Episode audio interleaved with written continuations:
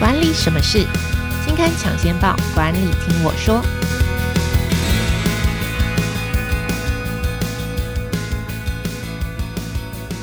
Hello，大家好，我是经理人月刊的文稿主编邵贝萱，我是贝萱，欢迎收听经理人 Podcast 管理什么事单元。这个单元每个月会跟听众朋友分享跟导读当期杂志的封面故事或是特别企划，也会邀请编辑团队一起跟大家来分享专题制作背后的故事。那今天要跟大家谈的主题是敏捷专案管理五修炼，那是经理人月刊四月号的封面故事。那我们今天来邀请跟大家来聊一聊的是经理人月刊的采访编辑简玉璇，来先请玉璇跟大家打个招呼。Hello，听众朋友，大家好，我是玉璇。好，我们今天谈敏捷专案管理。我想提到专案管理这四个字，大家都不是很陌生啦，因为我想不是很陌生，还是很害怕。这是一个好问题，就是感觉专案管理不陌生的原因呢，是因为它可能常常出现在你的生活当中，但是呢，它这个一这个四个字代表什么？这个四个字代表是你非 routine，就是非日常工作之外的。额外任务，没错，所以 这大家就很害怕，因为第一个你不是日常常做的事情，所以你就是没有 SOP，你会害怕，你不知道做法是什么。然后第二个是它可能是强加在你的日常工作之外的之外的任务。OK，而且可是呢，在这个时代下，我必须要坦白说，就是我有看那个呃，等一下可以跟朋友分享数字哦，就是专案管理的知识的产值其实逐年提升。呃，我直接说好了，就是 PMI，也就是那个国际专案管理学会哦。他们呢发现专案导向的经济活动的产值从二零一七年的十二兆美金成长到二零二七年的二十兆美金，然后有八千八百万人投入专案性质的工作。所以我想这样子讲起来，应该是说你在这个时代的工作大概不能够逃脱专案管理这个四个字啊。即便你不是管理者，你没有到管理这个层级，你可能或多或少也会参与到某些专案当中啊，在你日常工作当中也会遇到专案。但是所以听起来就是专案管理在这个时代已经是非常重要。了，但是我想要问玉璇的就是，我们这次谈敏捷专案管理。呃，五修炼哦，那我其实比较困扰是，一般来说，我想到专案管理或是做专案，你想象到就是，哎，我老板交付一个任务，我主管交付一个任务，说啊，我们几月几号把这个某个专案有一个新的活动、新的专案做出来哦，然后就可能跨部门，就是啊，公关两个部门啊，然后什么内容团队两个部门，工程一个部门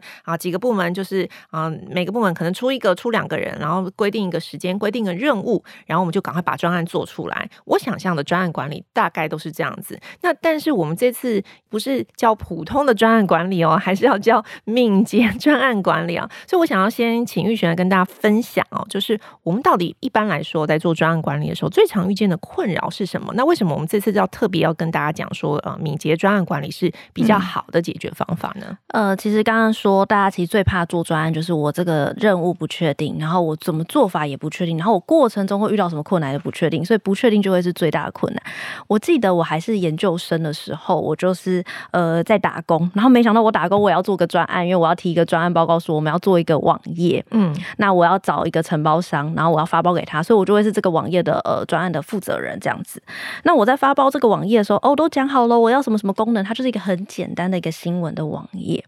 然后没想到呢，突然间长官呢，哎，已经跑了两三个月，然后长官就跟我说，哎，你那个专案要记得，你这个网页要记得做无障碍网页。无障碍网页的意思就是说，你要能够让这个网页需求符合听障视障者的需求，所以它会有一些规范，就是比如说哦，你如果看到有一些按钮，它旁边有一些虚线的框框，那个就是就是无障碍网页的一个呃表现的形式。然后我就赶快去跟承包商说，然后承包商就把我搞呃。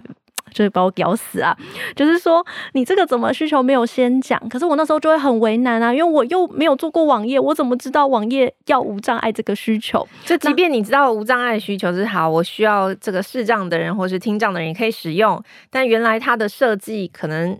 必须要打掉重练，或是有很大的不一样，其实是不晓得的。对，我不知道他要改这么大，啊、有些动画不能用、然后有些符号不能用。哎、欸，这就是我觉得作为一个专案，或者是专案团队，或者是专案负责人，都会遇到一个很大的挑战。所以，所以刚刚听起来，刚刚玉璇讲说，专案最常遇见的困扰是说不确定。那个不确定倒不是说任务不明确啦，就比方说任务是很明确的，我就是丢一个任务给你，我三个月之后我要看到一个新的网站上线，但是这个中间会出现很多问题哦。长官突然就说，哎、欸。我这个视障听障的人也要使用哦，我这个要什么什么什么功能哦，中间会出现非常多呃很多奇奇怪怪的东西突然跑出来，那可能跟你原本预想的，我就只要有一个网页做出来就好，但实际上中间会出现很多呃新的需求或是新的问题。嗯，那有些人就会说啊，新需求出现改就好，不行改，为什么不能改？因为哦。可以改，但是我改要花很大的成本，因为我们以前的开发形式就是我会先把这个需求书写出来，然后规划书写好，呃，我要多少的人，多少的功能，然后再给承包商。那一要改，要加无障碍，我就要把那张规划书再重改，然后再给他。因为传统的专案管理，它会是讲究流程跟规划，这个我们又可以叫做瀑布式专案管理，就是像流水线一样。哎、嗯 okay 欸，我一走了，那我如果要回头，我要改什么功能，然后它又牵涉到很大的修改，甚至整个地基都要搬起来的时候，那我又再重新弄这条流水线，嗯嗯，哦，所以所以呢，如果你这个专案出现不确定的时候，像我这个就。冒出一个无障碍的需求，我可能就要再多两个月，那我成本也要增加，那我规划说要不要改？要改，那我就很容易就会超时超支，所以这是传统的问题。Okay. 其实传统啊，一般来说，专案管理最常遇见的，刚刚讲的是呃很多新的问题、新的需求、新的问题会浮现。那这个问题一旦浮现，你就会超时，你就会是超支，好像听起来就是永远没有准时的专案交付的这个时程哦。好，所以我们这期谈敏捷啊，就是敏捷专案管理的无修炼。那我。我其实是想要问玉雪说，敏捷专案管理跟专案管理，刚刚听起来哦，就像是说我可以。呃，很快的根据这个需求，就是刚刚这些问题，就是时程上面以及这个需求上面都可以呃马上修正嘛，是这个意思吗？就敏捷跟传统到底有什么不太一样的地方？嗯、对，因为刚刚呢就有一个不确定的问题，那敏捷它的开发的方式就会比较不一样，它会是比如说哦，我这是一个网页开发的专案，那我可能把它切成很多很多很小的任务的里程碑。那比如说哦，我先第一个呃跑一个冲刺，那我这个冲刺可能二到四周，我把这个网站的雏形。做出来，那我先验证过，那我这时候突然间插出一个啊，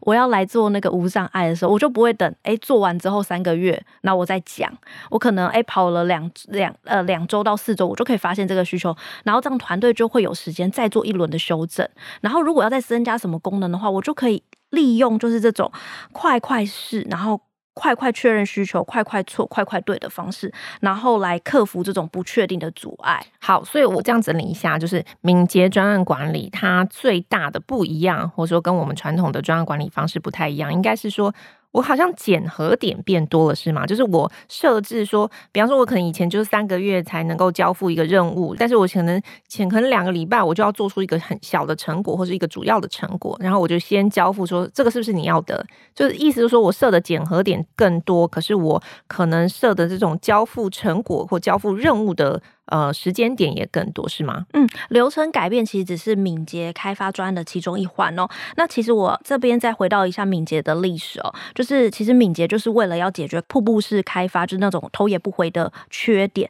然后二零零一年有十七位的软体工程师就提出了这种创新的开发观念。那我们可以把它叫做敏捷宣言。那它大概有四项，我念给大家听。第一个就是回应变化重于遵循计划哦，就是你去调整，就是及时的去调整。比起你造那个计划书更有价值。第二个是个人互动重于流程与工具。就敏捷，它其实是很强调说个人要有自主性。你去想，一个团队如果在前线打仗的人应对呃困难，跟呃后面的长官应对困难，谁比较敏捷？一定是前面的人，因为他最了解状况嘛。那第三个是可用的软体重于文件，也就是说，比起你文件书写的再好再漂亮，就是规划的再详细，其实你做出来的东西才可以直接让我直接去想象那个。需求就像你在盖房子，你不会等房子盖出来才说这我不要，你一定中间会去看不同的设计图，然后或者它甚至会有三 D 投影嘛。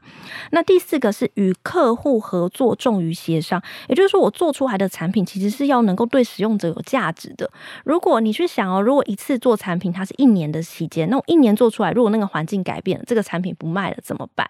所以它其实很强调你这个产品做出来的商业价值，也就是你要为使用者、为客户着想的。OK，好，我重复一下，就是敏捷宣言其实有四项精神非常重要，一个是回应变化重于遵循计划，第二个是个人互动重于流程与工具，第三个是可用的软体重于文件，最后一个是跟客户合作重于合约协商。我我自己觉得这个是蛮好的，而且我自己是蛮有感，因为我曾经呃有遇过一个采访哦。就是他那时候就在讲说，他们为了做这个案子，光是那个甲方，因为很多案子在签合约的时候，那个甲方乙方哦，那种修改多少次都非常明确的写在这个上面。嗯、可是哦，要是突然来个假设，我们比方说就来个疫情好了，你原本规划的东西通通都不能。都通通都不能使用了，那怎么办？如果你这时候要从头来，就是合约上面的东西要从头改，嗯、然后细节，然后诶，这个是不是超过我们规定的修改次数了？那那就会很麻烦。你光是这个合约的改，你就要花很多时间了。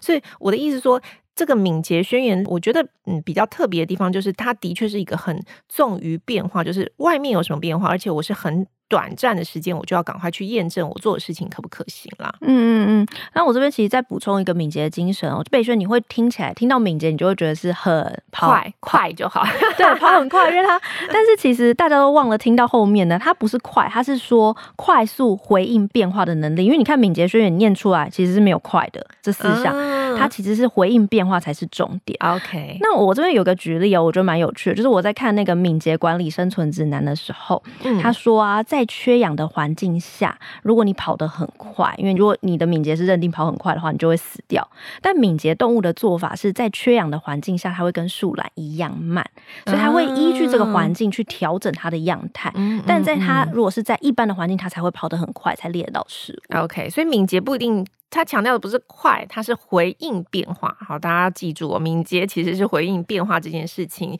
大过于快。或快跟慢不是重点啊，重点是你的变化，你的环境是什么，你需要你要去回应它，这个才是比较重要的。OK，那我们这次敏捷专案管理特别强调了五修炼，所以应该是说最主要，我有教大家五个方法，可以请玉璇来跟大家分享吗？嗯，这五个方法其实就是呃，PM 在做专案的时候，其实都会遇到卡关的地方。第一个就是我要怎么找到人，那我找到这些人要怎么让他们。具备敏捷的精神，因为传统的 PM 其实是我是用命令式的，我请大家在哪些时间点赶快做完就达标。可是敏捷的话，他会希望说团队，因为我刚才说在前线打仗都是团队，团队他们有他们自己的做法，最快的方法，那要赋权给他们，让他可以做。那第二个是客户如果需求都讲不清楚的时候，我要怎么定这个目标？我要怎么让他的需求更收敛？因为我也不可能无止境的这个任务一直在做修正跟冲刺嘛。那你要怎么？怎么快速帮客户定目标就蛮重要的。第三个是说，你这个专案其实都很难准时收工，我要怎么去？我我敏捷，我还可以控。大家专案的时程嘛，我要怎么控，然后才可以让大家可以呃准时的跑在这个线上，不会工作爆量，或者是说这个工呃这个专案还可以在最适合的时间点做最完善的收工。第四个是说专案都不完美了，那我要我还需要去控成本跟风险吗？我就每次冲刺我就花多少钱就花花下去就好。你又不是老板，你若是老板，你应该会很心痛，就这不可能让大家都一直试嘛。那我要去怎么控成本和风险？第五个就是说，其实敏捷会很。强调说，大家都要有自主性，大家都要自主去回报我自己的状况跟困难。可是有时候，其实你要讲自己的困难跟。呃，缺点其实是很难的。那你要怎么让团队就是在回顾的时候愿意把问题都反映出来？这边是我们提到的五个修炼的方法。OK，所以从从这五个五个方式来跟大家说，如果你要从采敏捷专案管理，你应该要怎么做？好，那其实我这次在读这次玉璇做这个封面故事的时候，我觉得印象最深刻的是，其中有一个应该是呃 PM 嘛，他就在讲说，有时候你在做专案的时候，难免就是会碰到老板天。外飞来一笔，就是你在做一做的时候，就老板就说：“我想要加这个功能。”但因为他是老板嘛，我说你又不好意思，就说不。所以那怎么办呢？就是如果一般一般的工程师或一般，如果你在做专案管理，头也不回的那一种，你可能就说没有，这没有包含在我们做做的里面，我们就直接做下去。可是呢，然后老板的回应你又不能不回，所以他就采取了一个方法，因为他们是可以，因为敏捷其实有一个好处，就是我们就快速做、快速验证。他说没关系，你要新功能，我先帮你加。然后在一两个礼拜之后，我就把你做这个呃这个新功能的最基本的雏形，我就先帮你做出来。我们先上线测试。然后当然，因为你的这个新功能加起来，当然会延后到我们，你你会占一点时间，占一点人力，你会延后到我们做其他功能排挤的这个时程嘛。那我也把这个东西评估，我都告诉你。然后我还是做给你了，但是我就告诉你，等到上线之后，我就告诉你说，因为我们要加你这个新功能，所以我们延宕了多少时程。但是你这个新功能真正的使用人数呢，其实没有想象中的预期多。多，或者是说其实它并不是主要的功能，它呃真的是真正会使用的或者真正喜欢这个功能的人并不是很多，就不符合成本效益啦。我就算给你看，马上就验证给你看，这样子老板下次在提功能的时候就比较容易听得进去专业的意见啦。就我觉得这是一个蛮好的，就是一个举例，他就意思说你在做专案一定会出现很多问题，然后这个 A A A 方也会有需求，B 方也会需求，各各个跨部门都有不同的需求。那其实，在做敏捷的时候，你要先先理清你最重要的，我们讲刚刚讲的这个目标管理最核心的一个需求是什么。当然，有时候你们难免会遇到不得不很难拒绝的需求。OK，我先把评估成本什么都算给你，然后我们做给你看。那不是很完整的做给你看，就是先让你做一个有可以验证的，然后。发发最后就发现哦，其实这个真的不是我们最核心需要做的东西。嗯，这应该是那个台湾敏捷协会的理事，就是林玉成的分享啦。那我觉得他给了一个很好的观念哦，就是说其实敏捷大家遇到问题就会是因为敏捷宣言提到与客户合作重于合约协商，那意思就是啊，直接白话的翻译就是客户最大，然后甲方最大，你要的我都一定要，呃，我都一定要接收哦。那贝轩刚才提的是其中的。一个呃解决方式就是说，如果你安插新功能进来的时候，你作为一个 PM，你就要去去评估。那我其他，比如说排序一，我做一台脚踏车，我排序第一个是呃，现在假设是做皮质的椅垫。它是第一个顺位，那你给我一个新需求是我要做弯手把，好，那我就要跟客户说，那你这个皮质的椅垫我要往后移喽，你的弯手把先，这样你的工团队工作量才不会爆量。那第二个解决方法，其实你是可以用那种不要用那种一次性吃到饱的合约，因为大家都会说我一年两百四十万，我人力资源系统帮我做到好，这时候我是甲方，我一定是想说，那我需求就猛提，反正你就是做到好。吃到饱，那乙方就会觉得说，你怎么这么的机车？那我就随便做，然后最后呢，就是都没有人喜欢你做出来一个东西，就是哦，乙方亏钱，然后甲方也不要，因为品质不好。那他提到的叫做共好合约，就是以刚刚那个叫做固定时程的合约，那共好合约其实就是一个固呃，刚才提到那是固定价格的合约，那。